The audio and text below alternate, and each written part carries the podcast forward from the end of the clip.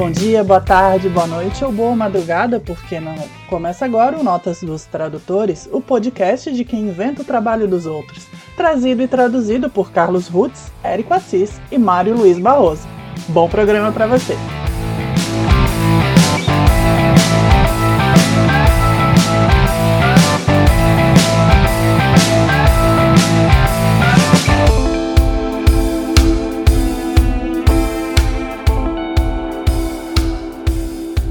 Alô você, aqui é Mário Luiz Barroso.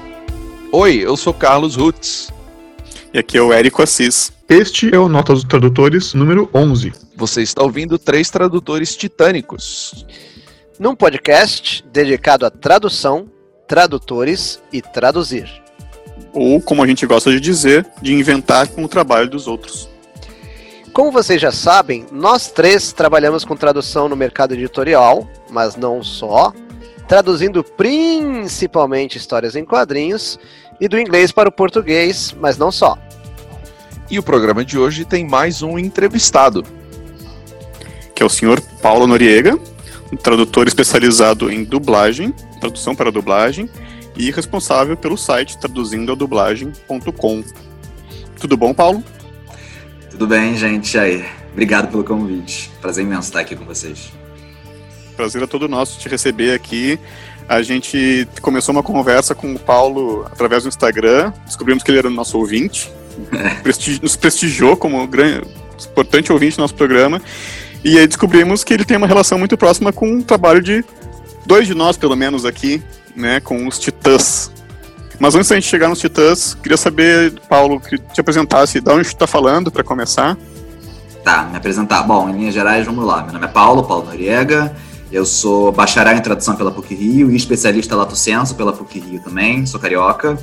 E desde 2012 eu atuo no mercado de tradução para dublagem de forma bem recorrente, é a modalidade na qual eu me especializei. Faço outras coisas também, enfim, aqui e ali, enfim, oficinas, palestras, faço revisões também. Mas o grosso mesmo, enfim, ainda é a tradução para dublagem. E ao longo desses anos todos, enfim, já, já perdi um pouco da conta das coisas que eu fiz. Mas só para ilustrar rapidinho, enfim, a meta de curiosidade, além dos, titã, além dos titãs que a gente vai falar, né? Série do DC Universe licenciada pela Netflix, né? Ao, ao redor do mundo. Uh, eu traduzi de trabalhos mais expressivos, assim, esse ano Space Force, da Netflix, que é a série nova com Steve Carell. Uh, Desencanto, que é uma animação da Netflix também, animação inédita do Matt Groening, traduzi as duas temporadas. Uh, e cinco episódios da primeira temporada de The Witcher, também, da Netflix, que estreou no ano passado. Eram trabalhos acho que mais de maior preeminência. E, mas enfim, é, o grosso dos últimos 3, 4 anos, basicamente, tudo meu tá na Netflix, entre filmes, voiceovers e tudo mais. Sim. Você vai traduzir filmes, uh, Paulo? É, filmes, deixa eu ver aqui, filmes, deixa eu ver aqui, filmes mais expressivos, deixa eu ver se consigo me lembrar. Tem, deixa eu ver que tem um chamado Nada Santo na Netflix. Gente que vai e volta durante a tormenta. Uh, são filmes originais Netflix, né? Deixa Sim. eu ver mas se lembrar. Heróis Modestos, que é um anime, um, é um curtas do estúdio, do estúdio Ponok, se eu muito não me engano, se chama Heróis Modestos. Também tá na Netflix. Um, deixa eu ver. Ah, também, além, fora da Netflix, eu traduzi também a, animação mais recente do Mortal Kombat, Mortal Kombat Legends, A Vingança de Scorpion. Saiu esse ano também. E, e, recentemente também saiu um filmezinho bonitinho chamado Jungle Beats, que em português ficou O Ritmo da Selva, que está disponível em algumas plataformas digitais, como Now, Play, Store, etc. A gente vai tudo puxar de memória, mas aí às vezes dá, dá um branco. Mas assim, só para dar um panorama geral, assim, de coisas mais atuais, pelo menos, assim, é isso. Tem outras, mas eu não estou lembrando agora. Não, legal. Você fez outros tipos de tradução também, tipo pro editorial, Fora não, fora dublagem. Não. É uma vontade, é um sonho. Eu já fiz várias, ao longo dos anos, fiz várias oficinas de tradução literária. Enfim, minha formação toda acadêmica é em tradução, né? Mas o mercado, enfim, como vocês bem sabem, é um mercado relativamente restrito e tal, enfim. Né? É, e eu passo, em termos de, para lidar com texto, assim, eu, eu, um tempinho muito curto, eu traduzi, deixa eu ver. Não, mentira, é porque foi um tempo tão curto que eu até esqueci, tá lá atrás.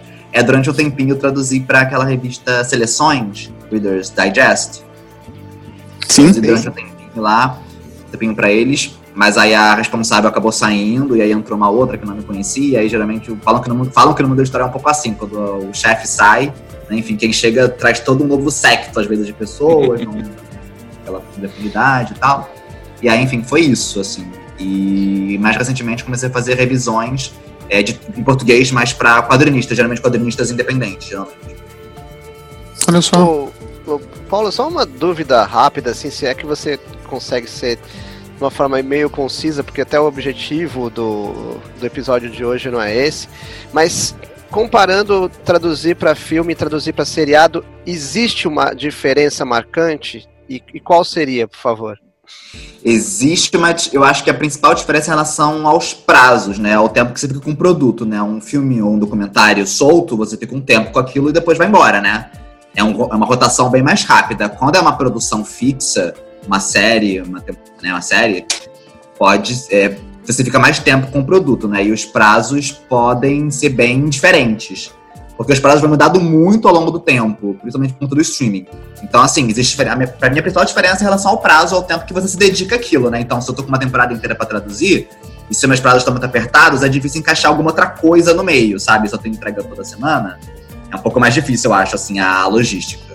Mas, assim, mas não é nisso, assim, em termos de, de, de trabalho, assim, do que eu preciso fazer, em termos de procedimento, é sempre a mesma coisa. As etapas, em geral, são basicamente as mesmas. Perfeito, obrigado, Paulo. Eu acho muito interessante. Eu, a título de curiosidade, quando eu morava em São Paulo, eu cheguei a fazer dois cursos de legendagem e um de dublagem na HBO nos anos 90. É, foi, foi, foi, bem, foi uma experiência bem, bem legal. Só que é aquela coisa, né? Como você não põe em prática, você vai perder. Primeiro você se enferruja e depois você vai perdendo a, a sua prática, né? É claro que não surgiram oportunidades e isso vai é, quando você falar um pouco de mercado, talvez mais para frente, é, você consiga até explicar por que, que surgem ou não oportunidades nesse mercado. Mas não, é, obrigado pela resposta. Acho super interessante marcar, porque às vezes tem diferença, né? Claro, é, e, você, você acabou de colocar uma diferença que eu considero bem importante para quem trabalha nessa área. A nossa ideia quando a gente chama um tradutor ou uma tradutora para participar do programa é focar em um trabalho que a pessoa terminou ou ainda está envolvida para a pessoa poder voltar aqui e falar de outros assuntos no futuro. Hoje, então, como a gente já comentou, a gente vai falar dos Titãs, seriado, né? O... o Paulo já comentou com a gente aqui, né? Um seriado que estreou em 2018, já teve duas temporadas, foi feito nos Estados Unidos pro canal DC Universe. Aqui no Brasil passou na Netflix, em outros países também.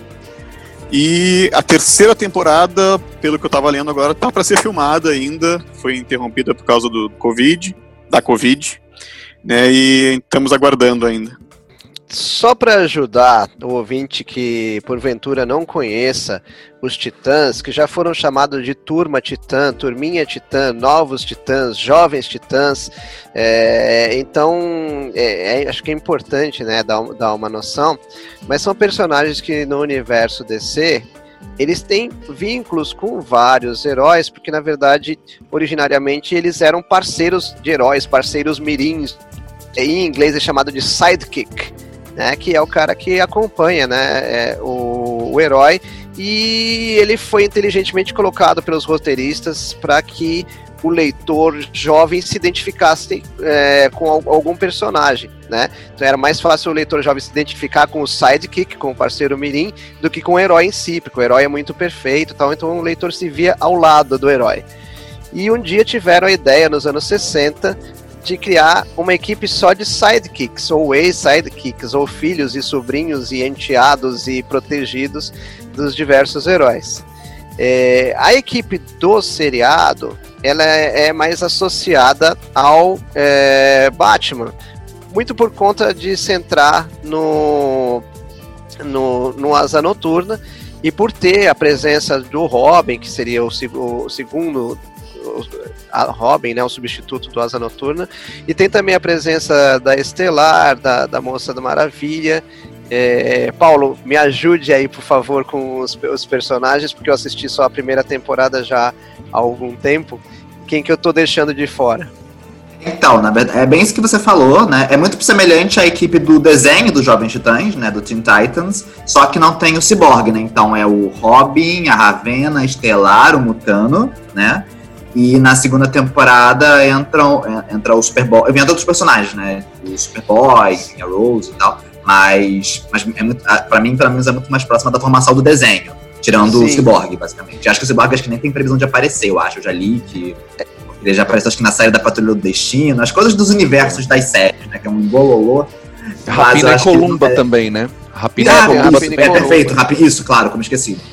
Exato, e o Rapina e Columba tem uma presença muito interessante no seriado, assim, eu achei Sim. bem, bem legal. E, e a gente tem umas, eu chamaria de não aparições do Batman na primeira temporada Sim. que eu vi, que a bem da verdade, para efeitos de, de seriado, eu acho espetacular o jeito que eles trabalham o Batman, que são as não aparições. Ele está ali, mas eu acho que é o ponto de vista que os bandidos e, e veem, ou melhor, não veem, né? Porque ela aquela, aquele vulto, aquela ameaça, aquele barulho que você escutou. É, então eu acho que foi muito bem conduzido. Né? Ou então quando aparece é... o Bruce ligou. Mas... Oi? o Bruce ligou. é... Já fica todo mundo gelado assim, o Bruce ligou. Não é, não é. Essa questão do, do, do, Bruce, realmente, ao longo da primeira temporada, realmente é bem interessante mesmo, porque ele tá sempre presente não está, né? Assim, ele, ele, ele, o ator nunca aparece, né, na verdade, né? Tipo, aparece só a sombra ou ele de costas. No, no, finalzinho também, enfim, aparece ele vestido de Batman, mas também ele de costas. Então, assim, é aquela. Ele está ali e não está, né? E ele é até retratado, na minha opinião, um pouco, até um certo ponto, não como. Não um vilão necessariamente, mas é porque, como o Dick está muito ressentido com, com Bruce, né? Dá até uma, é um outro olhar sobre Batman, não é aquela figura que a gente, né, que tá acostumado, é aquela figura de justiça, né? Ele é uma figura um pouco dúbia, né? Tipo, será que ele é tão bom assim? Enfim, ele traumatizou o Dick de certa forma, então eu acho que a série tentou trazer um pouco desse novo viés, assim. É porque o Sim, Dick é, tá é... botando à prova os métodos do Batman, né? Ele diz assim, mas é o certo que ele faz, é assim que tem que ser feito. Para ser herói, eu preciso ser um cara tão sinistro, tão. que ele acha até o excesso de violência, né? Exato, exato, exato. E depois da gente falar de tudo isso, e você já mencionou os desenhos animados, a gente queria saber qual que é a sua relação de quadrinhos, se você é ou foi, quais que você gostava. Tá. Então, minha relação com os Titãs começou com um desenho, né? Enfim, o Jovens Titãs, né? Teen Titans, só Teen Titans, não é o Teen Titans Go, que é mais, a versão mais recente, né? Essa, essa versão é, é, acho que é do começo dos anos 2000, né? Mais ou menos? Isso, eu acredito que sim. E aí, quando eu assisti, assim, eu fiquei amarradíssimo, assim. Eu achava uma animação incrível, muito bem feita, as lutas eram incríveis, os personagens eram maravilhosos, e a dublagem também da série aqui no Brasil é maravilhosa, desse desenho, enfim. É, e eu me apaixonei por aquela equipe, né? Porque no mundo dos heróis, tanto DC quanto Marvel, a gente sabe que tem zilhões de equipes, né? equipes primárias, secundárias, terciárias, não tem. Eu mesmo não, não conheço assim tantas das equipes que existem, porque são muitas. Só as mainstream, né? As que ganham. As que geralmente vão para audiovisual são as, as que acabam ganhando maior popularidade, né? Depois de certo tempo. Então foi assim que eu conheci os Titãs, mas eu me ative durante muito tempo realmente ao desenho só. Eu nunca cheguei a ler os, os quadrinhos. E aí, o que foi que aconteceu? Aí já vou até aproveitar, deve ser uma pergunta, mas já aproveitar emenda um pouco de como é que o projeto chegou até mim, eu já até acho que falei com o Eric pelo Instagram que tinha uma história toda envolvida nisso, é, que eu quis deixar para contar aqui. É, enfim, então isso foi na minha infância, adolescência e tal, enfim, que eu curti e tal. Aí entrei pro mercado, né, em 2012, quando comecei. E ao longo da minha carreira, é, eu tenho uma coisa que eu começo a fazer tipo uns glossarinhos meio que assim, por antecipação, tipo assim, só por causa de alguma coisa, algum momento. Quem sabe, né? Referências existem a todo momento, né? Na cultura pop, né? Nomes que se reaproveitam aqui, ali, parará. Aí eu fiz um. Eu, eu tenho os DVDs dos Titãs, eu comprei, ó, e DVD, e eu fiz uma um pré-glossarinho da série, do, do desenho. E deixei. Guardei. Muitos anos depois, né? Enfim, a série, a série estreou em 2018. 2018, não foi isso, Sérgio? Eu isso. 2018, né? Mas em 2017, né, enfim, que eu traduzi com um ano de antecedência. É, em 2017, enfim, eu trabalho para alguns estúdios de dublagem, né? Enfim, é assim que funciona, né? O tradutor para dublagem ele traduz para os estúdios, né, de dublagem. E aí, tá, que é a MG Studios, enfim, essa informação pública tá nos créditos, então, Sim. Bem. E aí, eis que eu comecei a trabalhar para eles naquele mesmo ano, 2007, que foi quando eu entrei. 2017, perdão, 2017, que eu entrei para esse estúdio. E lá pelas tantas, é, veio perguntar pra mim, tipo, Paulo, chegou uma série aqui. Aí eu, ah, qual? Aí eles, Titans. Aí, aí tipo, eu fiquei tipo, Titans, Titans, o live action da, da DC, do DC Universe, que eu já tava acompanhando as notícias, né? Enfim, a gente vai acompanhando e tal. Aí, aí você falou, assim, é meu, é meu, é meu. Aí eu falei, tipo, essa mesma, tipo assim, depois, né? Eu queria desmaiar, mas não podia, né? Porque eu tinha que aceitar. Aí eu, aí eu falei, tipo assim, ah, por favor. Aí eles falaram, que assim, e aí, aí a grande, a maior coincidência de todas, né? É, originalmente não vinha para mim. Originalmente, tipo assim, é pra um amigo meu, um grande amigo meu, Guilherme Ferreira, que foi até que me, me recomendou para esse estúdio, então vou até deixar pra dar um abraço para ele aqui. É, ofereceram primeiro para ele, mas ele ia viajar. E aí ele não ia conseguir cumprir os prazos. E aí, depois, falando com ele, depois, ele que me falou. Ele que falou, tipo assim, ah, o Paulo gosta de. Eu sei que o Paulo gosta de herói, dá um toque nele, talvez ele aceite. E aceitei. E aqui estou. que legal, mas você já, já falou assim, inclusive tem um glossário, não? O... É, então, é, aí como eu já tinha aquele, esse glossário que eu fiz há muito tempo, aí algumas coisinhas assim, outras já até aproveitei. Hoje tem um glossário mesmo da, da série mesmo, né? Enfim, aqui era um glossário do desenho, né? Só pra, pra ter um dia, né? Então, sei lá, enfim, se existe Deus, lei da atração, sei lá. acho que é uma. Mas acho que é um caso, assim, pelo menos na minha vida, acho que é um dos maiores casos em que isso aconteceu, assim, porque é muito maluco isso, realmente, eu acho, sei lá. Acontece, Paulo, acontece. Mas foi assim, foi um presente, enfim, então foi um presente, é uma das séries que eu mais amo, realmente tenho um carinho imenso. E poder lidar com todos os personagens, né, enfim, pelo, pela referência que eu já tinha da animação e, e é sempre um redescobrimento, né, porque os personagens eles sempre vão, mesmo nos quadrinhos, eles vão mudando, né, de tempos em tempos, dependendo de quem roteiriza, os traços, Sim. né, então a gente sempre vai meio que redescobrindo, né, então redescobrir esses personagens na série foi muito legal, foi, foi, foi incrível. Foi como Você reencontrar velhos amigos, não? É, é, é, tipo, quase, quase, é tipo isso. Acho que é um pouco assim que a gente se sente, né, de certa forma. Você comentou que recebeu em 2017 esse trabalho, né, e a série só veio estrear no, no ano seguinte. É, o que, que você recebe, assim, da série com essa antecedência? Você recebe roteiro, você recebe já o audiovisual pronto? Como é que. Eu sei que varia, né, de série para série, como é que foi Não, nesse caso? É, na verdade, assim, o, na, no mundo da dublagem, especificamente, o processo geralzão, ele é quase que é sempre o mesmo, né? Via de regra, a gente recebe o script, que é a transcrição das falas, né, do, da, da, produção, do idioma original. E aí também recebemos sempre o vídeo, né? Porque o vídeo é o que conta, né? O vídeo, ele é a máxima sempre, né? Qualquer coisa. Então, tanto é que o script ele pode estar tá ruim, ele pode ser um script ruim, ele pode ter um script completo, um script incompleto, isso acontece, né? Então, é, geralmente o script dos Titãs é bem bom, graças a Deus. Mas. Então, assim, é o, é o script e o vídeo, basicamente. Aí, geralmente, a gente traduz até hoje. Isso varia também muito de estúdio para estúdio, cada estúdio tem uma particularidade, mas, em geral, o documento que a gente entrega para o estúdio é, um, é em Word. Né? É um documento, basicamente, assim. Eu sei que você difícil umas pessoas não estão só ouvindo a gente, não vão ver, mas assim, é um, é um roteiro, basicamente. Então, assim, ele é dividido em colunas, uhum. aí geralmente tem a fala, o nome do personagem numa coluna e a fala dele na coluna seguinte. Então tem Robin, a fala dele, abaixo, Ravenna, tem a fala dela, sabe? É, é, é, só, então tem as falas. Tudo que eu ouço, que eu, que eu, que eu ouço, né, enfim, as falas todas, é isso. Então, tipo, não tem descrição de cena, não tem nada, porque a cena já tá ali no vídeo. O dublador vai pro estúdio só pra encenar né, as falas dele. Ponto, acabou. É funciona.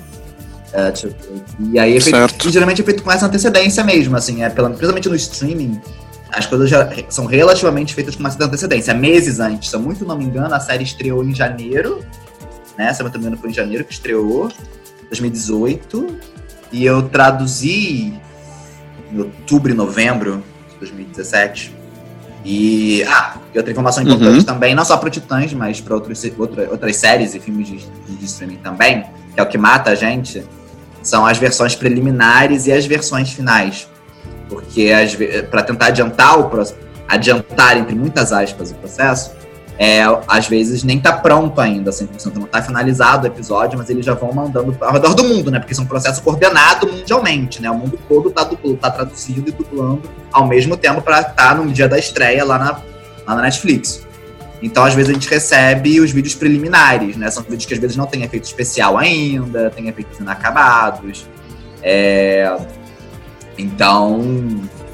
E aí depois, gente, aí geralmente a gente faz isso, e depois chega a versão final do vídeo, que é a versão definitiva, aí eu tenho que bater com a preliminar pra ver o que, que mudou, o que não mudou, sabe? Às vezes entra cena, sai cena. Isso que, assim, é uma coisa que pra gente da tradução, pra dublagem como um todo, isso acaba realmente dando mais trabalho. Então, tipo, hoje, em, hoje em dia, a gente leva o dobro do tempo Uhum. né, para traduzir uma para traduzir uma série, por exemplo, do que a gente levava, do que a gente levava antigamente, se a gente já tivesse já os materiais finais para fazer, né? Você faz uma vez e foi. No teu caso, Paulo, tu não é obrigado a traduzir do estúdio. Tu tem acesso a esses vídeos em casa e pode traduzir fora do estúdio. Sim, sim, eu traduzo de casa. Geralmente no, no ramo da dublagem são pouquíssimos os estúdios que têm que tem é, tradutores in-house, né, tradutores internos. Tá. A maioria do nosso ramo é, são tradutores freelancers mesmo, então assim, eu tenho um esquema próprio do estúdio de segurança para poder ter acesso ao material, né? Traduzo da- da- daqui de casa mesmo, enfim, e mando por, por e-mail os, os scripts, né, traduzidos. Eu tava vendo que a, a série estreou em 12 de outubro de 2018. Né, e, Lá fora. se eu não me engano, lá fora, se eu não me engano, ela passou antes no DC Universe Isso, e depois, uns, uns meses depois, chegou na Netflix. né? isso é, exatamente. Primeiro, É, é resto lá e depois pra cá, isso. Na maioria dos casos, os casos que você mencionou como de Space Force, é, são lançamentos simultâneos no mundo inteiro. Né? Então eu imagino que o processo seja mais acelerado do que uma série que já tem, já passou em outro canal e tal. É, é, porque, diferente? é porque, porque assim, eu brinco que assim, existem os originais de verdade da Netflix, tem os originais falsetas, né? Tipo, o Titãs, ele é tipo um original falseta, porque não é da Netflix de verdade, ela tá só licenciando, né? É, ah, por exemplo, estreou um anime recentemente que eu traduzi, estreou ontem, chamado Great Pretender, na Netflix. Uhum. Great Pretender é um caso disso, de licenciamento. Ele já passou no Japão, acho que não tudo, mas boa parte dele já passou no Japão e a Netflix licencia, sabe? Então, eles colocam lá o Nzinho de original, né? Mas, mas não é original de verdade, assim. Tipo, sabe como Space Force, que você só vai encontrar na Netflix, entendeu? Por exemplo. O Paulo, quando você traduz né, o português brasileiro, ele fica disponível para Netflix do mundo inteiro. Por exemplo, onde houver português brasileiro é a tua tradução? Eita, olha, eu não tenho. Ah, bom, é- bom, sim, se, se algum lugar do mundo tiver português brasileiro, sim, tem que ser a minha tradução, não pode ser outra, né? Porque só tem uma dublagem do português do Brasil. Porque eles né? gastariam mais dinheiro e duplicariam trabalho também, se Não, fosse. com- é, exatamente, não tem como, assim. É, já aconteceu na Netflix, isso é raro, mas já aconteceu alguns casos na Netflix de redublarem, às vezes, algumas coisas, porque ficou muito ruim. Porque foi, foi feito em estúdio ruim, aí os fãs reclamaram pra caramba, aí fizeram uma nova dublagem. Raríssimo, por exemplo, Umbrella Academy aconteceu isso, The Crown também, que é uma série famosa da Netflix também, não sei se vocês conhecem. Então, É, No português? no português. Do português A ficou primeira ruim? dublagem foi feita em Miami, e aí a galera não curtia e redublaram tudo. É, a Netflix ouve as pessoas. Se tem muita, muita, muita, muita reclamação, eles, já, eles podem redublar. Mas, mas, mas assim, é uma exceção. Via de regra, assim, só tem uma dublagem no português do Brasil, que é essa. Tipo, em qualquer lugar do mundo que tenha português do Brasil pra você ver na Netflix, assistindo na Netflix, vai ser a minha tradução e a minha dublagem. Mas tem lugares do mundo que, por exemplo, né, não tem, não vai estar nem, nem tá disponível para ver português do Brasil, né? Porque tem Sim. essas diferenças das regiões. Aqui, se vocês, inclusive vocês já pararam alguma vez para ver idiomas na Netflix, pô, sério, às vezes está disponível pra gente, é italiano, francês, né, das outras línguas oriundas do latim, Sim. né? Às vezes eles tendem a disponibilizar pra gente assistir, se você quiser. Legal. E quer dizer então que existem haters no universo da dublagem também. Ou Ah, sim. Oh. haters sempre, né? Sempre, sempre. O mundo da Eu dublagem. pensei é um que era um universo mágico encantado, que é livre de haters. Não, gente, não, isso não existe em lugar nenhum. Assim, é um ramo lindo, é um ramo muito legal, assim, tem pessoas incríveis, mas assim, gente, tem, tem treta, tem. Ixi! Tem, tem, tem muita coisa. Mas assim, os fãs têm que reclamar mesmo. Eu acho que é aquilo. tu- Tudo que a gente faz, né? Enfim, na- nós como tradutores, a gente sempre faz pro público, né? Para que o número de pessoas abracem. É óbvio que a gente sabe, existem milhões de brasileiros. A gente não, é impossível você agradar milhões de brasileiros, é óbvio que não. Né? Mas no geral a gente quer que tenha uma receptividade legal. O Desencanto, por exemplo, quando ele estreou, quando ele estreou na época, fez muito sucesso, a galera gostou bastante, enfim, a gente brincou pra caramba e tal. Mas teve gente que não gostou também. Eu já vi, tipo assim, ai, mais uma dublagem que quer lacrar, não gosto disso, e papapá. Isso acontece, mas se- segue, o- segue o bonde, né? Enfim, tem que dar cara pra bater. O nosso nome que tá lá, né? Eu ouvi muitos comentários positivos sobre a tradução do Desencanto mesmo, uh, tanto para dublagem quanto para legendagem. E eu queria fazer uma pergunta meio de, de novato também, e serve para os ouvintes também conhecerem. Qual é a relação que você tem com o tradutor para legendagem? É zero? Não, Vocês compartilham o glossário? Como é que é? Então, assim, é. Via de regra é zero. Assim, tipo, no caso da Netflix específico. Porque, assim, isso, depende muito, gente, assim, de, de quem encomenda o produto. Tem uma série de é, variáveis. Protocolos. Assim, vou focar na Netflix. Mas vou focar na Netflix, que é o que a gente tá falando mais aqui, tá? Pra efeito de. pra sintetizar. É, então, a gente na Netflix, basicamente o que a Netflix faz, assim, ela existe, tem um site, um site, sec, não sei se eu diria secreto, mas enfim, é um site específico que a gente entra e que tem o tal do KNP. KNP no nosso mundo é a sigla para Key Notes and Phrases. É um glossário. É um nome bonito para se dar para um glossário. E aí que tem nome dos personagens, nome de lugar, bordão, tudo aquilo que o cliente acha que é relevante manter consistência, tá lá. Ou seja, não sou eu que taco, não sou eu que alimento, não sou eu que, que, que coloco o que eu tô afim, sabe? Tem já os termos lá do cliente e aí eu vou colocando a tradução. Eu posso criar um glossário pessoal meu, se eu quiser, tá? Tipo, só pra mim, né?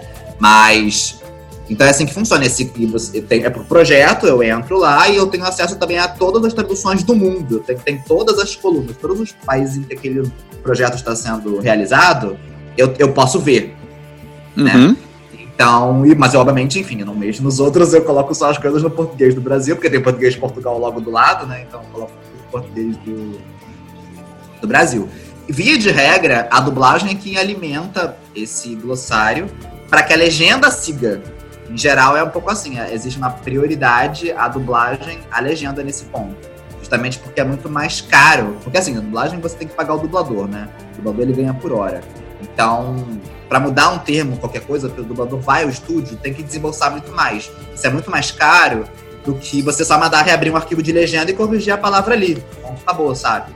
É, o, o custo é menor. Não é que não tenha custo, mas assim, o custo é muito menor. Então, geralmente, eu alimento lá, vou colocando lá no glossário, as medidas que eu vou traduzindo nos episódios, eu vou colocando lá. E a legenda geralmente acessa é, e segue. Pelo menos essa é uma tendência. No caso dos Titãs especificamente, é, ele não é nesse site, ele é de uma forma mais rústica, ainda pelo menos, que é, é o mesmo princípio, mas é uma planilhinha em Excel. É um KNP, mas ele é um Excel, ele é um arquivinho. Ele não é online.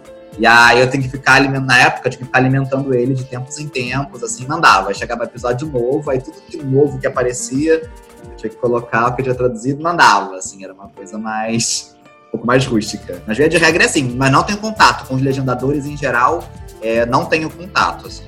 Isso a Netflix, inclusive, até onde eu sei, ela meio que proíbe, assim, ela não deixa as partes todas conversarem. Então é muito assim, o meu mundo aqui e o pessoal da legenda lá, basicamente. Só para eu entender claramente, assim, o KNP, ele vem uma parte pronta e você também alimenta ele? Ou você só alimenta ele? Não, não, o KNP online que eu falei, ele já vem pronto. Tipo, eu não posso. Ah. é- é- ele só já vem pronto assim. O cliente já vem dando todos os termos que ele, que ele quer, sabe? Ali, eu só vou colocar a tradução.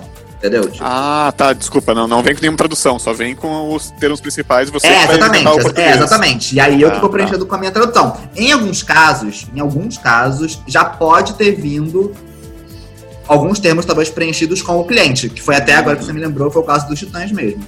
Eu lembro que quando chegou, quando os primeiros episódios chegaram, veio o prime- a primeiro KNP aqui na planilhinha, né? Que é, é modo rústico, como eu falei.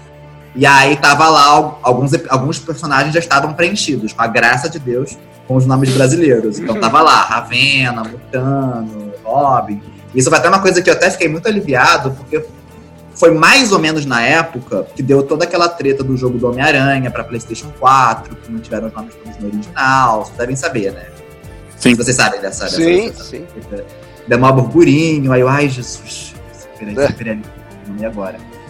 E aí, sei lá, a gente fica com medo, né? Enfim, de que comecem a impor essas coisas, né? O, o Paulo, é, se você, como leitor ou ex-leitor dos Titãs, como fã do desenho animado, se você detectasse um nome errado, se o Mutano, que sei lá no original é Changeling, e viesse como transformador ou qualquer coisa assim, você pode tomar iniciativa e comunicar o erro de glossário? Com certeza. Não só como faço, eu não fujo da briga, não, gente. Se eu detecto Hum. um erro, eu vou e, comunico mesmo e falo. E, tá e o tradutor, ele é ouvido, ele é levado em consideração, eu falo, ou falo, fica quietinho e faz o seu trabalho. Não, não, geralmente assim, ele, ele é ouvido, assim, ouvido eu sou, eu não bato o martelo das coisas, mas assim, mas eu sou ouvido, e eu tento sempre ser muito persuasivo, na medida do possível. Eu uso os meus dons, argumentos. eu uso os meus dons de Eu persuasão. tenho o meu glossário do desenho animado. Porque, não, mas é porque tem que ser, gente, assim, porque, óbvio, assim, quem faz isso, assim como eu também, eu- por mais que a gente tente não fazer, a gente também é passivo de cometer erro, né, errar é humano, né, mas se eu já detecto um erro crasso desse, assim, de cara, é, não, eu comunico mesmo e tal. Enfim, eu não vou deixar dublar errado. Vou comunicar o estúdio, comunicar o cliente, comunico todo mundo. E eu falo, ó, não deixe isso passar, de, não deixe isso passar, pelo amor de Deus. Não, eu falo sim. com certeza. E é claro que você recebe um bônus, vai conhecer o, o cenário do set de filmagem, todas essas coisas. Isso, né? Ah, gente, não vamos entrar nessa questão, não. A gente faz o. A gente faz o melhor pros outros, né? Enfim, não, a gente não faz pra gente, né? Tá pensando no teu espectador, tá certo. Sempre, né? Sempre. Traduzi recentemente um quadrinho com a Ravena. É uma versão teen agora, nem é Ah, eu ligado. tô ligado, eu vi a capa, linda a capa. Não é ligado à cronologia dos quadrinhos. Agora você estava falando dos nomes dos personagens. Foi a primeira vez que eu traduzi um personagem dos Titãs. E aí, como eu vi que Ravena é uma tradução meio estranha. né? Ai, gente, vamos falar disso. Assim, assim, isso era uma coisa que eu não sei se. Não foram vocês que deram esses nomes, não. Esses nomes já existem. Não, Eu acho que é, é muito mais antigo que Ah, nós. não, eu, esse. eu sei quem foi, todo mundo conhece, mas enfim. Não, assim, é, não, porque assim, gente, assim, nunca eu que você, eu que vou, do nada pro- propor uma tradução diferente, ou tipo, acho que assim, o que foi feito, a gente respeita. Respeitamos quem veio antes de nós, né? Enfim, eu sou muito a favor dessa, de- dessa metodologia, né? Mas assim, eu acho que as traduções dos Uhum. titãs, de modo geral, são muito boas. A questão da Ravena, especificamente, eu só acho que realmente, como ela tem, a gente sabe, né? Em inglês é Raven, né? Então, e o, e o animal meio que símbolo da Ravena é o corpo, né? Então, realmente, Ravena em português, por mais que, tipo, ah, a gente deu uma, deu uma brasileirada no nome, né, pra ser mais fácil de falar, mas ainda assim a ideia do corvo não não se perpetua, né? Enfim, não, a gente não consegue fazer imediatamente a conexão. Teve uma cena no Titãs, que não lembro agora de qual episódio, que, que teve isso. Foi mais pro final da primeira temporada, que teve um, meio que uma coisa com o Raven, com o corvo. E aí você sempre tem que se virar nos 30 pra ver o que, que você faz, assim, tipo. Tanto que na Itália, durante muito tempo, hoje em dia não, a Itália já se vendeu, já descobri, se venderam pros americanos, e agora eles usam tudo em inglês agora. Mas a- antigamente a tradução da Ravena na Itália era Corvina. E eu acho que é uma tradução que, por exemplo, enfim, faria, conseguiria fazer muito mais sentido até pra gente, assim, sabe? Manter a Sim. ideia do. Mas aqui Corvina é um peixe. É, tem esse Corvina é um peixe em português.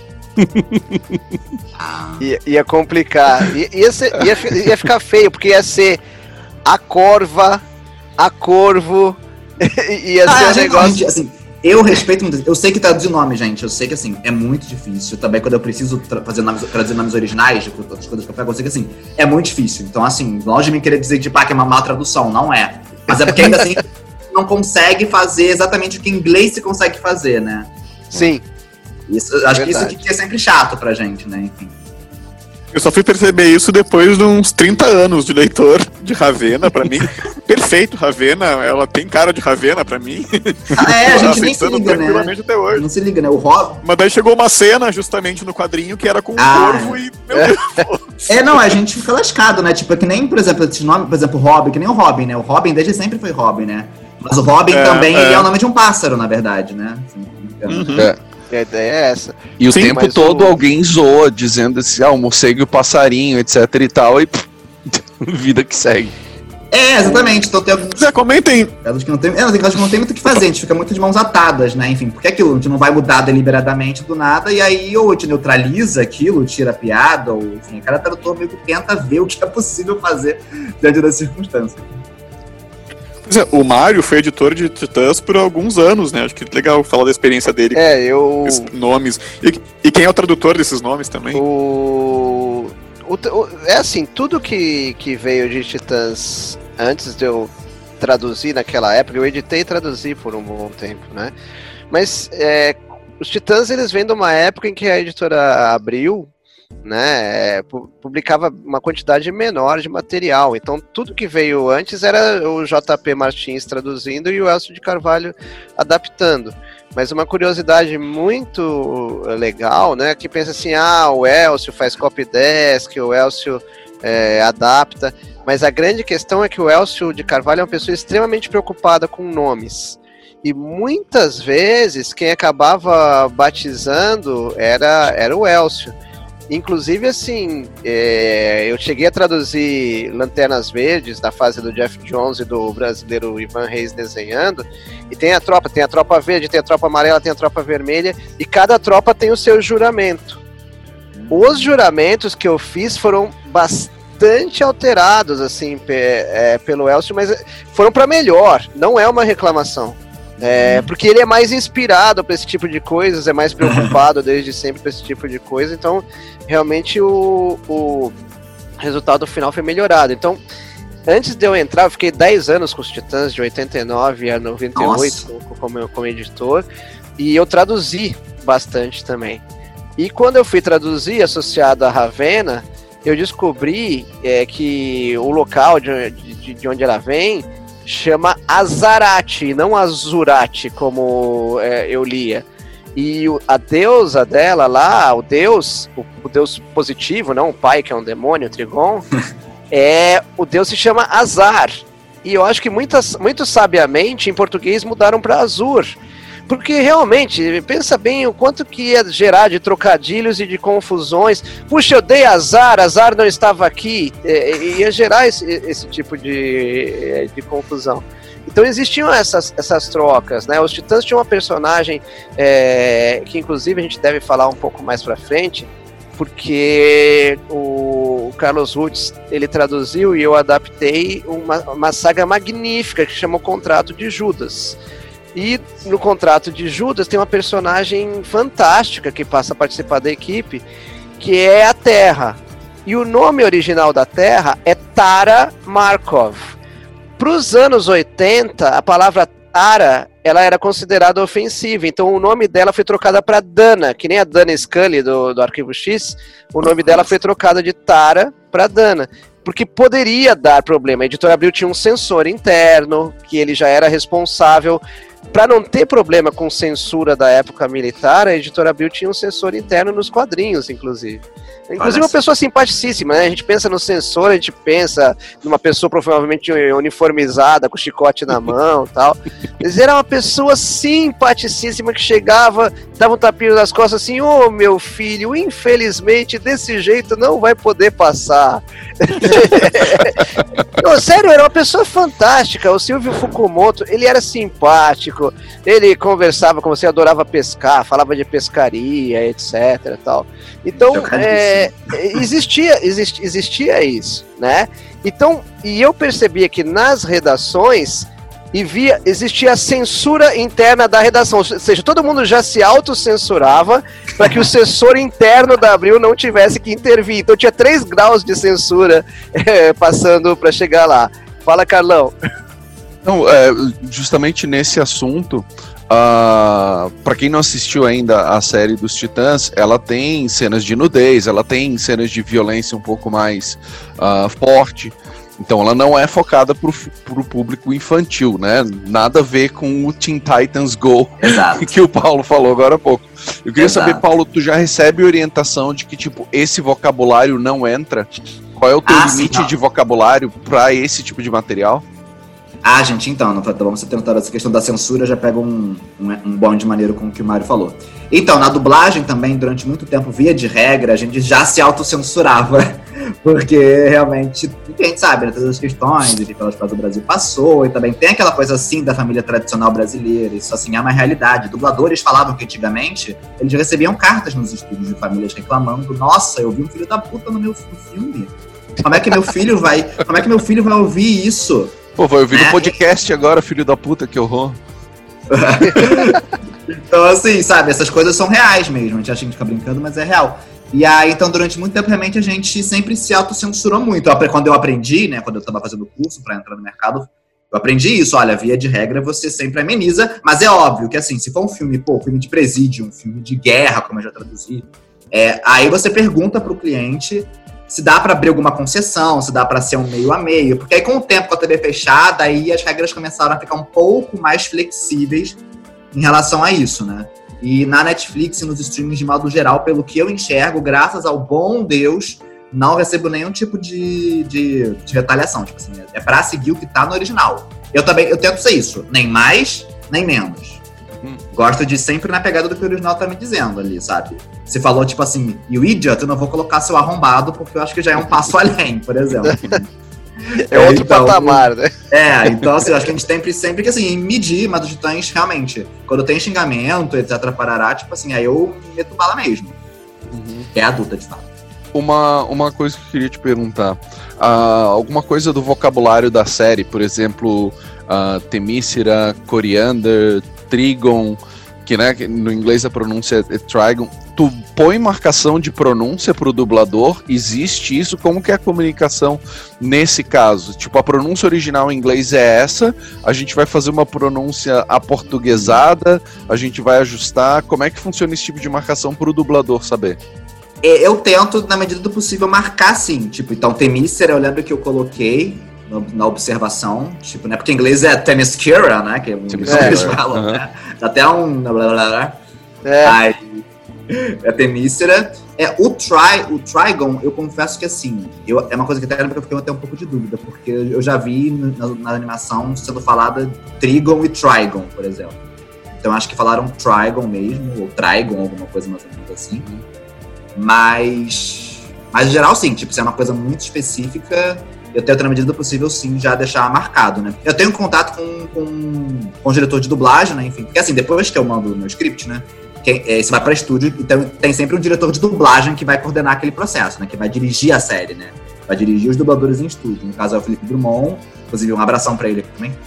Que eu- a gente se dá muito bem, já fez várias coisas juntos, a gente fez enfim, os Encantos juntos, o Titãs juntos, o Space Force juntos, então assim, a gente faz muita, muita, muita coisa junto.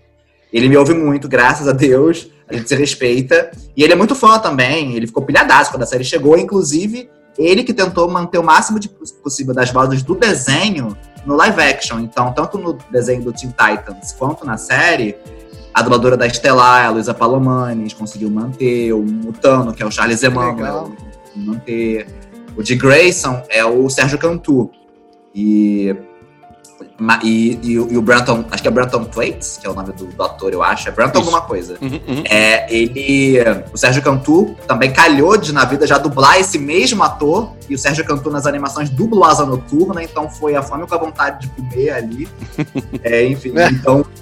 O Felipe fez tudo o que pôde pra tentar manter o máximo do elenco do desenho, mas é óbvio que às vezes não dá por conta de aquilo. O desenho é um desenho, a, a, a série. Alguns personagens têm uma, feições diferentes, um jeito de falar diferente, né? Então, às vezes, infelizmente, não dá pra ser sempre o Ctrl-C, Ctrl-V, né? E a Netflix, que é o cliente da série, então ela tem que aprovar também. Então, enfim, mas teve essa, essa, essa dobradinha aí. Curiosidade.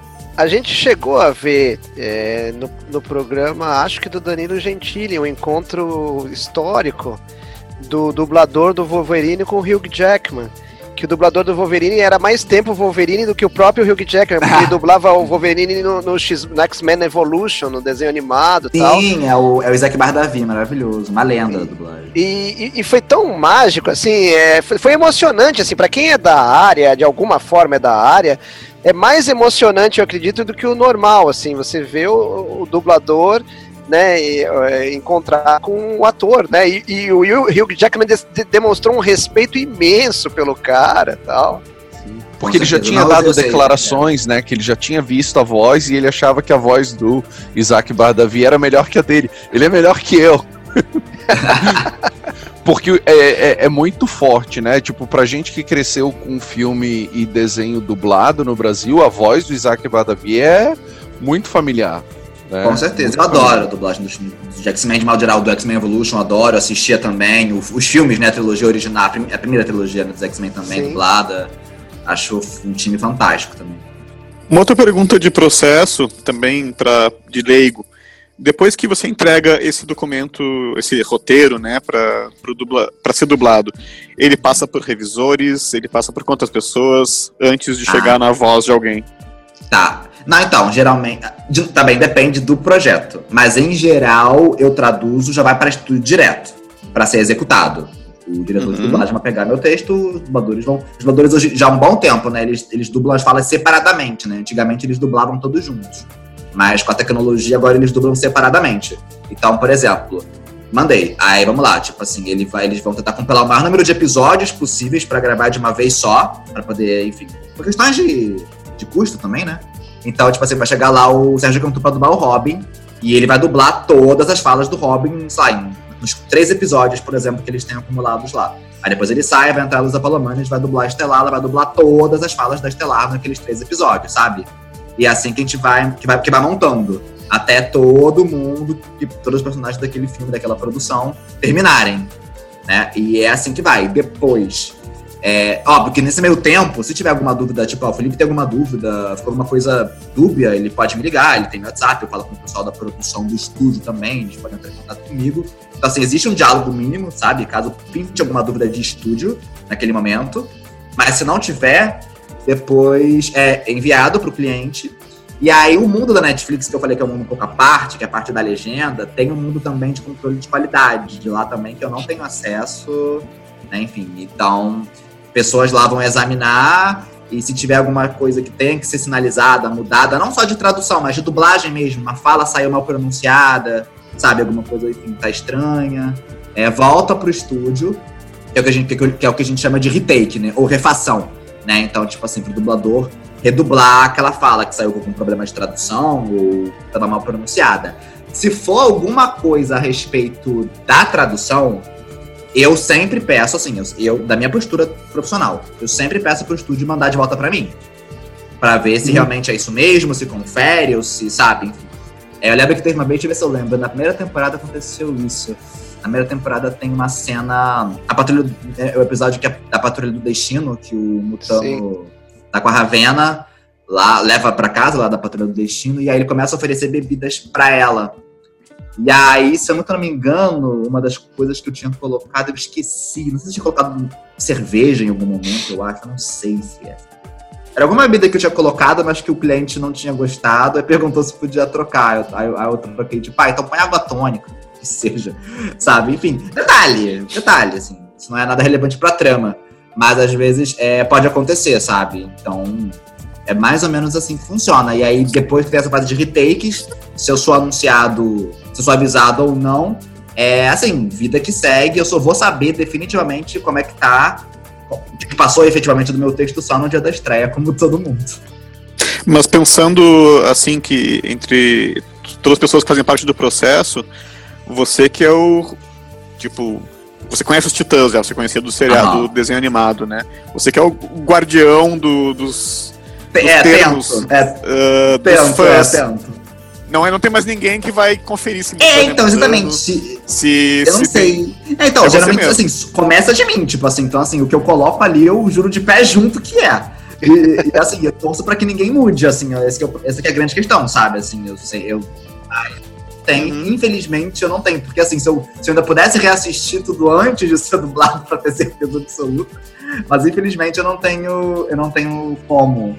Infelizmente, é aquilo a gente sabe. Vocês também, eu, pelo que eu vi do podcast de vocês, vocês falam, né, que por mais que a gente tente ser o guardião das coisas, tem coisas que fogem completamente ao nosso controle, né? Tipo, não tem como saber tudo, né? Dói, dói, dói, né? Enfim, se, se. Mas assim, pelo menos que eu vi da série, eu não lembro de ter ido algum. Não lembro, pelo menos ter ido algum, pelo menos algum termo uhum. importante ou sério. O Carlos talvez possa, que, que assistiu as duas temporadas, ele pode também dizer, não sei. Não, não, não peguei nada. Mas, mas tipo... infelizmente eu não vi dublado também. Ah, tá. É, é, tem isso também. É, é, tem isso também. Porque a legenda. Ah, porque assim, a legenda, como eu falei, ela tem que mais ou menos seguir a dublagem. Então, se tinha algum erro na legenda, eu não me responsabilizo. Mas. Muito bom. O, a série como um todo, tipo assim, ela, ela trouxe. Inclusive, a gente coisas falar no começo, gente, na minha cabeça, né? Tipo, mas a Moça Maravilha também tá na série, enfim, ela faz parte da série de uma forma muito importante. E ela é uma das personagens, acho que mais incríveis, assim, acho que é uma das que eu. Acho que eu mais gosto. Enfim, a, a, a atriz que faz ela, esqueci, enfim, acho que é Leslie, alguma coisa, tipo, é muito boa. O elenco da série é muito bom. É, no geral, acho que é uma série bem legal. Acho que é uma série bem legal, por uma primeira tentativa, né? Enfim, na segunda temporada. Connor Connor Leslie. Ah, isso, isso, é isso, Connor Leslie. E na segunda tem outros personagens que aparecem também, que são importantes, né? Quando aparece o Exterminador, que inclusive, se eu muito não me engano, foi o Ricardo Schnetzer, né? Que é o mesmo dublador do desenho, que dubla, né?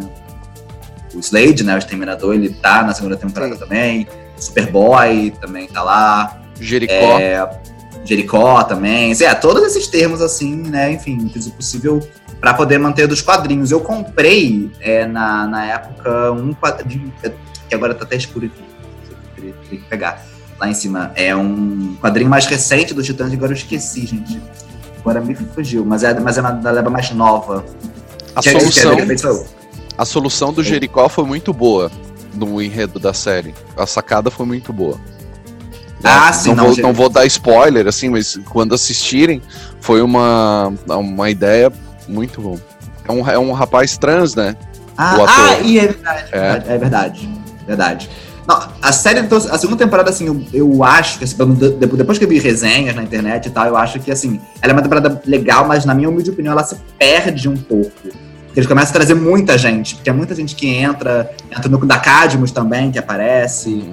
É, enfim, acho que lá pela toda a série começa um pouquinho assim, acho que é se perder um pouco no foco, assim, não que seja uhum. ruim, mas é, ela começa a abrir muitas frentes, né? É porque ela promete que vai acabar apoteótica e ela acaba aberta, né? Ela é, acaba exatamente. tudo aberto.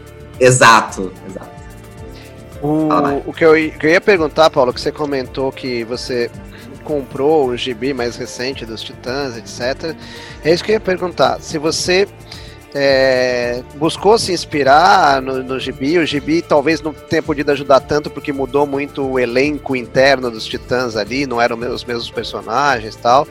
E você buscou atingir algum, digamos assim, tom de voz, estilo de fala é, que você percebeu no gibi que seria interessante ou você puxou tudo da tua memória afetiva do desenho animado mesmo? eu, eu comprei esse, esse, esse um gibi dos Titãs mais recente, depois eu comecei a comprar estou em processo de leitura, que é o do. É o dos novos, é o dos novos Titãs, que está tá sendo relançado pela Panini já há um tempo, uma coletânea daquelas primeiras histórias dos Titãs, aquelas mais antigas. Tá, tá, tá sendo feita Lendas do Universo DC, isso, isso, Novos Titãs. Isso, aí eu comecei a ler também. Porque, porque é onde aparece uma parte dos personagens da série, começam a aparecer isso. ali, né? Então isso. eu fui para ver termos, para fui, eu fui vendo assim. Assim, a questão que existe, eu acho, e essas traduções são, são, são antigas, né? Eu acho então. que os quadrinhos, os quadrinhos, assim, eu acho que os quadrinhos no Brasil eles evoluíram muito, eu acho, assim, em termos de oralidade. Mas às vezes, para uma dublagem, pelo menos esses, para efeito de original, algumas coisas ainda são um pouquinho truncadas, porque ainda é linguagem escrita, né? Enfim, acho que a forma de traduzir, antigamente, me parece, né? Enfim, quadrinho que era. Aí, algumas coisas eram um pouquinho ainda mais. mais fechadinhas, não sei dizer. Mais. Como é que Sim. eu posso dizer? Mais. É. Mais, mais, mais truncadas, vamos colocar assim um pouco, assim, sabe? Uhum. Melhor.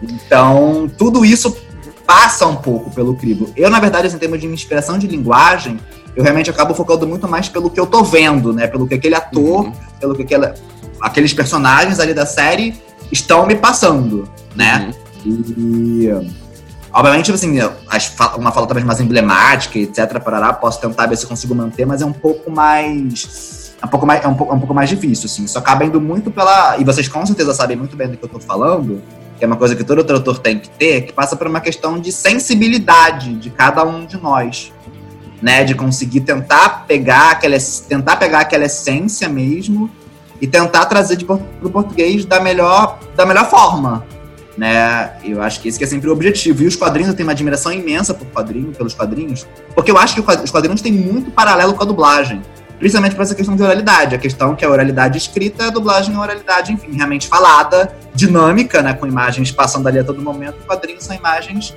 estáticas, né? E existe a questão também, que a gente não comentou muito, mas aproveito aqui desse, desse balaio falo, que é a questão da restrição. Né, os quadrinhos vocês têm os balões, né? Então vocês não podem muitas vezes passar aquela fala 100% integral, né? Enfim, porque não vai dar. A dublagem é a mesma coisa, tem uma boca para seguir eu tenho uma restrição ali também. Então, assim, eu, o que eu consigo encaixar de informação ali, tentando manter o máximo do significado do original e da essência. Tem coisas que ficam de fora, inerentemente. Eu não vou uhum. dizer que, né? Como você ah. mencionou Boca, é, a minha dúvida é, eu sei que você tem o tempo, digamos que você, o, o original fala em 32 segundos, espera-se que em aproximadamente 30 segundos saia a versão em português também é, para ocupar aquele espaço de tempo. Exato. Mas existe uma exigência maior do que isso, no sentido que se a pessoa está falando, sei lá, letra O, que é aberta, você tem que buscar é, palavras em português que busca aquela abertura gigante de boca que a letra O Ó, é, gera.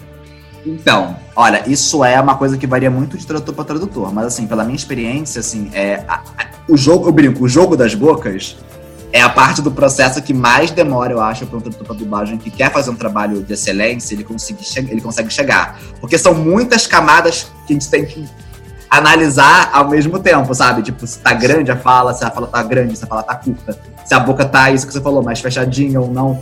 Isso tudo vem muito com o tempo. Também tem as bilabiais também, então, se, tipo, P, B, B. Se possível também, isso é uma coisa que tem que, na medida do possível, tentar preservar. Porque é uma ilusão, né? A dublagem ela é uma ilusão que você cria para o telespectador para que o telespectador acredite que aqueles personagens estão falando em português, né? Então, hoje em dia eu domino isso bem mais, mas é porque, enfim, já tô desde 2012 nessa brincadeira, né? Então, hoje em dia eu já consegui chegar num nível que eu considero que é um nível relativamente ok. Mas ainda assim, então, as trocas em estúdio, elas acontecem muitas vezes por conta disso, né? É uma ilusão achar que eu vou mandar um texto que ele vai pro ar 100% sem trocar uma única palavra, sabe? Isso é, isso é utópico. O dublador ele vai colocar um pouquinho também do jeito dele ali. Se ele encontrar uma boquinha melhor que eu não consegui colocar, ele vai trocar. Isso acontece, isso já é assim, esperado, mas eu tento mandar da forma mais perfeitinha e redondinha possível. né? Então, por exemplo, só pra dar um exemplo muito rápido de boca, por exemplo, I love you, eu te amo, sempre vai ser melhor do que eu amo você. Né? Por, né? por conta do love you, eu te amo, né? Uhum. Então Certo. sempre vai ser melhor. Mas às vezes, é, dependendo do personagem, dependendo da época, ele não vai falar eu te amo. Você pode colocar ele falando eu amo você, se você achar que eu, ah, eu amo você. Tipo, uma ênfase, você sabe Aham. você, você. Né? Então, Certo. então tem a, a intenção da cena. cara, tem- a dublagem é muito louca, porque realmente são muitas camadas Aham. que você tem que dar conta em prazos, às vezes, às vezes bons e às vezes prazos um pouco insanos. Uhum. Mas a prática leva à perfeição, gente. Assim como todos nós, com o tempo a gente vai amadurecendo e vai ficando no, no sangue. Mas isso, o lance das bocas, é uma questão importante. Para cinema, principalmente, eu não traduzo para cinema. Ainda, pelo menos. Mas para cinema, isso aí é muito, muito, muito, muito exigido. Porque é aquela tela enorme do cinema, aquelas bocas imensas aparecendo. Então, eu sei, de, eu, sei de amigos meus que trabalham para cinema que eles falam que as exigências de cinema são muito mais rigorosas nesse tipo de coisa. Mesmo que até o significado seja alterado, às vezes o cinema, dependendo do cliente, óbvio, Aham. prefere boca. Por exemplo, a Disney ela é muito exigente com boca. Por exemplo, Uhum. então às vezes Uhum. até isso, dependendo, você pode perder um significado em prol de uma boca, enfim. Mas no que depender de mim, obviamente, eu sempre vou medir. Eu posso abrir Sim. mão de, de uma, desse significado aqui em prol da boca ou não vale a pena, sabe? Uhum. Enfim, várias coisas que precisam ser analisadas. Paulo, só uma, um- um- uma curiosidade. A gente usa pra dar ritmo na fala, pelo menos a, a gente em quadrinho de herói, o negrito itálico pra dar o ritmo. Né? Então, ah, o pessoal em casa não tá vendo, mas a gente tá, eu tô compartilhando uma tela com o Paulo, tem um quadro de ah, do contrato de Judas, ah, que é é uma graphic novel dos Titãs, e aí ele tem algumas marcações. Então, ah, numa cena o Dick tá falando o que tem de perfeito você quis dizer. Então esse perfeito tá marcado com negrito itálico, porque é onde vai estar o ritmo da fala. Essa marcação é do ator, dublador, ou essa marcação vai do tradutor já com um asterisco, um X, um sublinhado, ou o próprio negrito vai com alguma coisa? Então, Carlos, respondendo a sua pergunta, é. Geralmente isso vem do, do ator do dublador, né? Porque, diferentemente do quadrinho, o dublador ele tá ali vendo a cena, ele tá sentindo a cena, né? Ele é o personagem naquele momento. Então ele já sabe onde que ele vai frisar. Agora, se eu quiser, dependendo, eu posso frisar também. Às vezes eu friso, dependendo. Tipo, então, geralmente quando eu quero frisar uma palavra que tem uma, uma ênfase, por exemplo, eu já disse sabe, que eu não quero você aqui, por exemplo. Se eu quiser frisar esse disse, Aham. é, eu, eu geralmente coloco um sublinhado, por exemplo, assim, pra dar ênfase. Durante, ou, ne- ou negrito. Durante o tempo eu colocava negrito até, e depois eu comecei a usar o sublinhado. É porque não tem uma convenção. Isso é uma questão também importante de, de, de- de falar muito por alto. É. Quando você faz um curso de tradução para dublagem, você vai aprender bem do básico, mas cada casa de dublagem tem uma forma própria, um pouco de operar. Não tem, tipo, qual que é a bíblia da tradução para dublagem? Que tem todas as formas de você identificar as coisas e tal, meio que não tem. Tem algumas formas de fazer. Como, por exemplo, quando o personagem ele faz uma reação, que a gente chama, se ele vomita, se ele suspira, se ele ri, se ele chora, tudo isso tem que estar sinalizado no script. Então, tipo, eu posso escrever, tipo assim, por exemplo, a Ravena, eu posso colocar entre parênteses, chora, que é a reação dela. Ou eu posso colocar chora, eu posso escrever a reação e eu posso deixar só um R de reação, por exemplo. É, tanto faz, sabe? Tem algumas formas, assim, de se fazer. O importante é você dominar os jargões, entender os jargões internos da área, né? Pra fazer um curso bom, com certeza. E aí, enfim. E aí você depois vai, vai tendo a sua forma de, de fazer, um, um pouquinho mais para cá, um pouquinho mais para lá, mas nunca vai fugir 100% do que você vê, também de modo geral.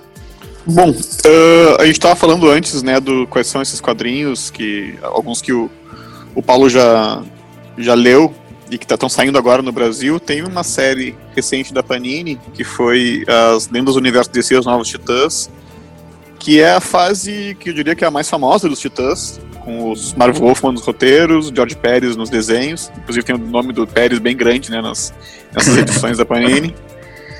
E, e é um, são grandes nomes, né? São grandes nomes famosos. E agora está saindo também uma nova série com os desenhos do Garcia Lopes, também roteiro do Marvel Wolfman, para os Titãs, né? Uh, o Mario e o Carlão, eles traduziram alguma coisa também de Novos Titãs recentemente para Eagle Moss, né? Sim. O Mário tem a lista na mão aí. Mário, please. então, são cinco produções para a série DC Comics Graphic Novels é o número 20, o contrato de Judas. Aliás, se as pessoas quiserem dica, por favor, compre o contrato de Judas, é uma história maravilhosa. É incrível, das, das, das cinco que a gente vai falar. Você gosta também, Paulo? Você lembra dela? Você tem memória? Amo, não, assim, é, ela no desenho dos Jovens Titãs é maravilhoso. Tipo assim, é uma das partes que eu mais gosto, assim, tipo, no desenho, a Terra e tal, tipo, como ela vai traindo. Olha, com muita diversidade, ela vai traindo cada um dos titãs, ela chama eles pra Arapu. Óbvio que é diferente, né? Um pouco do que acontece nos quadrinhos, né? Uhum. Sim. É uma adaptação. Mas é, tô ligado, enfim. Inclusive, tem muita gente que quer que aconteça a adaptação pra série do live action da Terra, né? Porque. Uhum é uma coisa seria, bem. Né? Seria muito interessante. E aí, depois o número 76, o futuro começa agora. O número 84, o nascimento dos novos titãs. O número 95, o retorno de Dona Troy.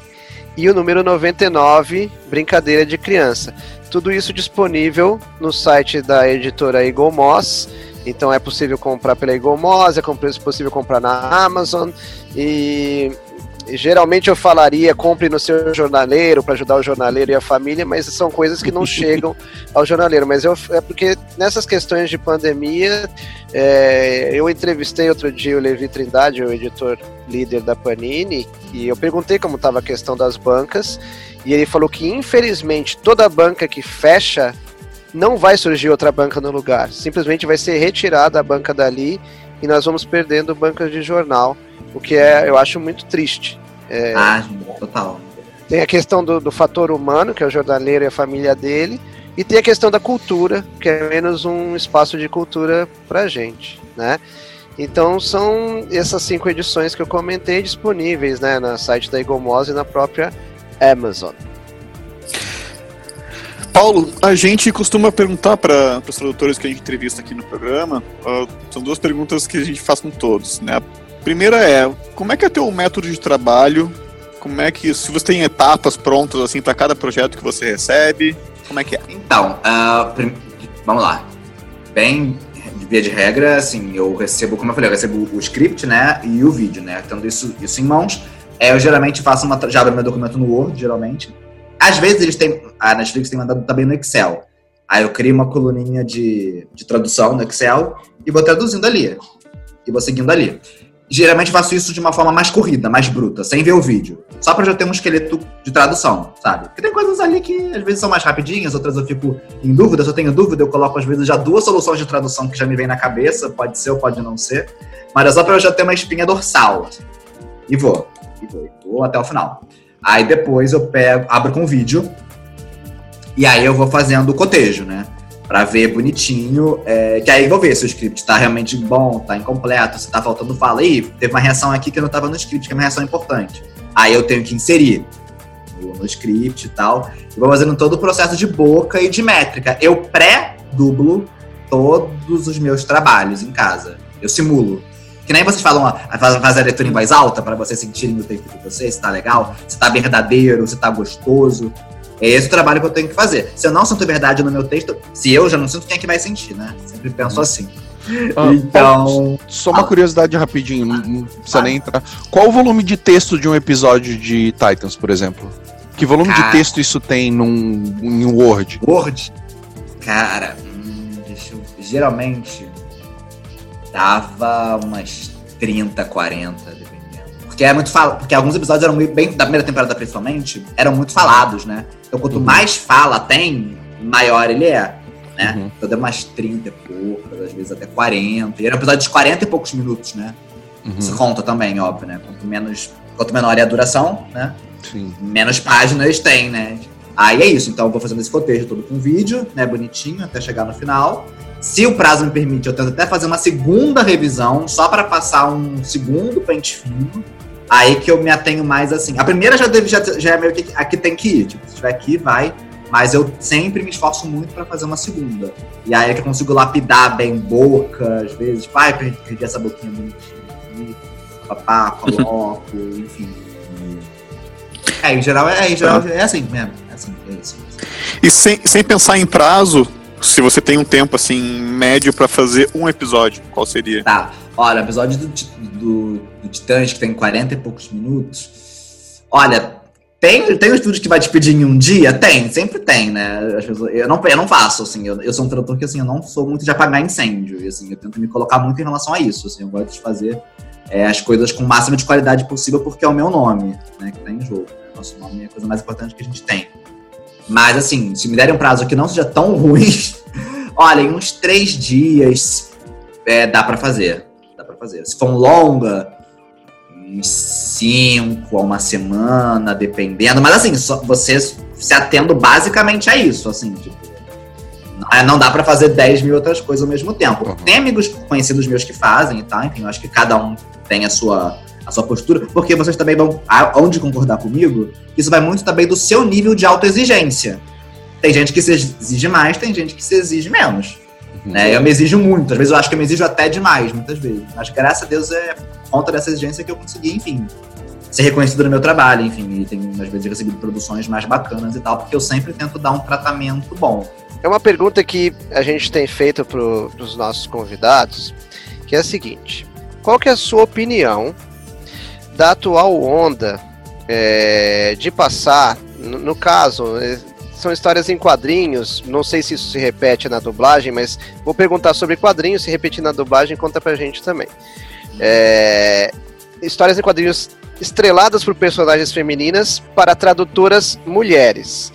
Então, você pode fazer a transposição aí. Ah, se for um seriado estrelado por personagem feminina, obrigatoriamente tem que ir para uma tradutora mulher.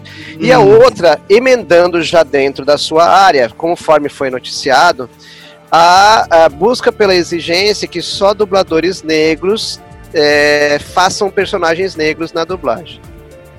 Tá. Olha, eu te confesso que, assim, pela minha experiência também, não só pela minha, mas conversando com vários outros amigos tradutores, colegas ao longo do tempo, eu confesso que eu nunca vi, pelo menos nunca de forma, e nunca ouvi falar de uma forma explícita de que existia essa, de que existiria essa questão, por exemplo. É, tipo, ah, isso aqui é um filme de balé, então vou mandar para uma tradutora. Ah, isso aqui é futebol, eu vou mandar para um tradutor, sabe? Eu, sinceramente, nunca senti isso. Tanto é que, por exemplo, eu já há muito tempo traduzi boa parte da, de uma série chamada The Carrie Diaries. Não sei se vocês conhecem. Um spin-off de Sex and the City com a Carrie Bradshaw. Eu traduzi boa parte dos episódios. E assim, não seria, entre aspas, ah, se a gente pensar nesse, nessa viés, não mandariam para um homem traduzir, porque, porque lida com questões realmente de cunho feminino, da primeira vez, primeiro- primeiros relacionamentos, né? Então, assim, se a gente analisar por esse prisma, né? E eu traduzi. Eu acho que, gente, eu acho que a arma principal de qualquer tradutor é a sensibilidade.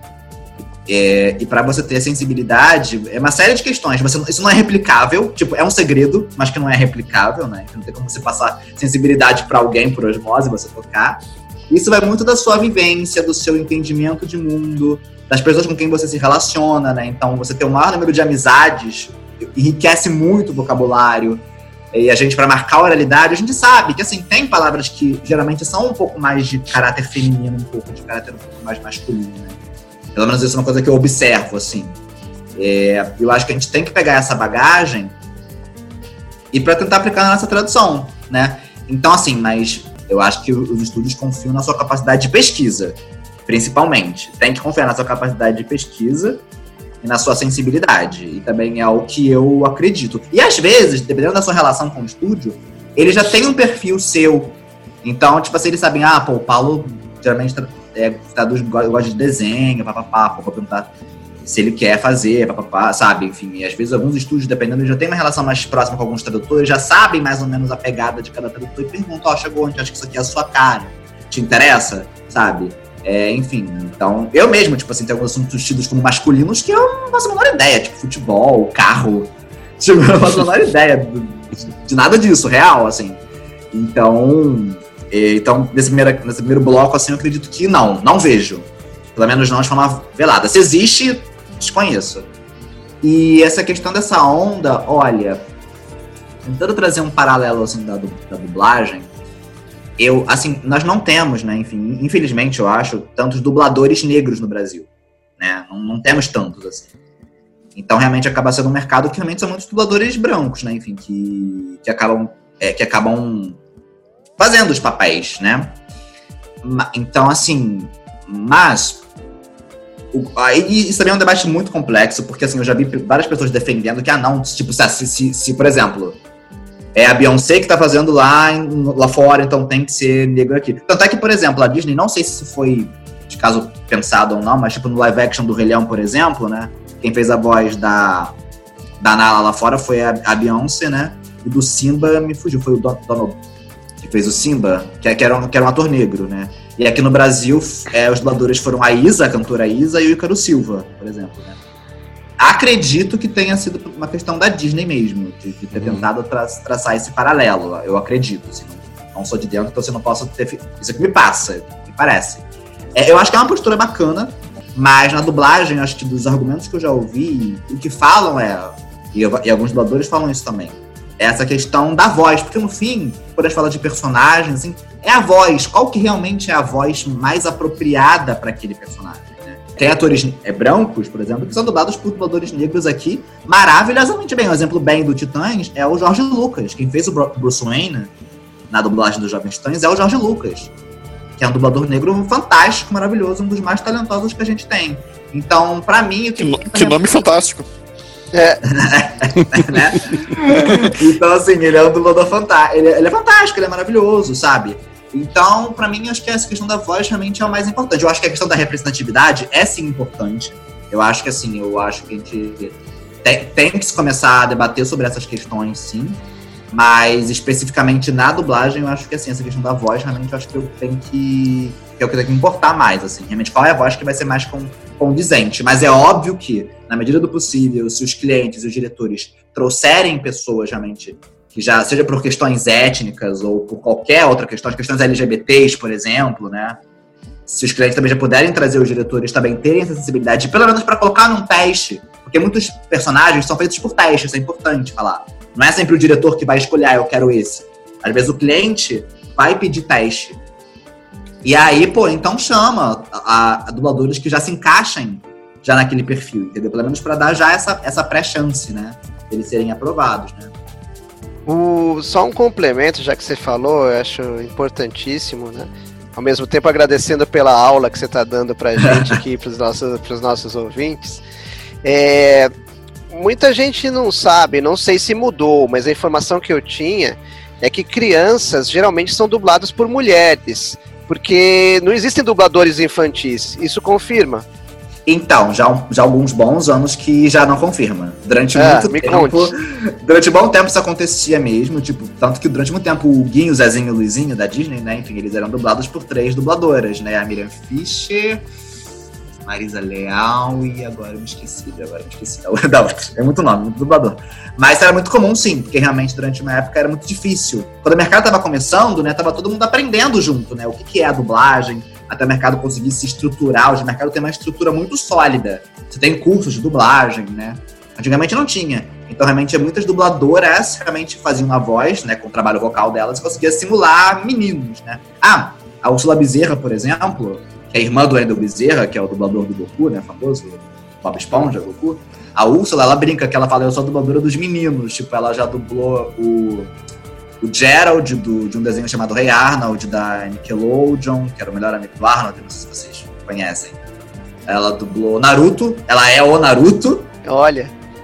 Sabe, ai, acho que ela, ela dublou acho que o, o, o, Chuck dos Rugrats, sabe os Rugrats? Se não me engano, acho que o Chuck dos Rugrats ela dublou também. Tipo, então assim, ela brinca, ela fala, eu sou dubladora do, dos meninos, porque ela tem uma voz um pouquinho mais grossa, então assim, ela, ela consegue, né? Mas já há um bom tempo que isso meio que quase, quase não vou dizer que não acontece, mas é bem mais raro. Já há um bom tempo é, já é formalizado isso, assim, as crianças, é, tem, a criança tem, chama um dublador infantil. Nós temos os dubladores mirins, né, que são assistidos pelos pais, né, enfim, toda essa, essa questão envolvida, né. Mas tem sim, o, te, o, o, tempo de hora de estúdio tem que ser menor para criança, né? Eles não podem ficar tanto tempo assim. Ou vale tudo? Não, olha, assim, é, esses menores da, de estúdio, realmente aí eu não confesso que não, não tenho muita propriedade para falar. Mas certo. eu acho. Mas assim, óbvio que, o, que eu, o que do pouco que eu conheço, do que eu vi, assim, a criança ela estuda, né? Então, assim, tem que ser uma coisa mais regrada possível por parte dos pais, né? Os pais é que acabam coordenando bem isso, né? Então, cabe aos pais, por exemplo, tipo assim, ah, não, você tem hora para trabalhar e você tem hora para estudar, né? Tipo, enfim. E acho que horas de estúdio, acredito que sim, deve, acredito que tenha pausas maiores, obviamente. Então, se é um dia muito longo, por exemplo, uma criança que é um protagonista, que acontece, né? Vai dublar durante horas a fio, é, tem pausas, né? Que, que, são feitas e tal. Não, vamos, o diretor, o diretor sai com a criança, não, vamos tomar uma água, vamos parar um pouquinho. E os diretores também, que lidam com crianças, eles também precisam, não é qualquer diretor também pode ser, sabe? Tem diretores que não sabem lidar, ou não, ou não querem lidar, o que é o direito de cada um.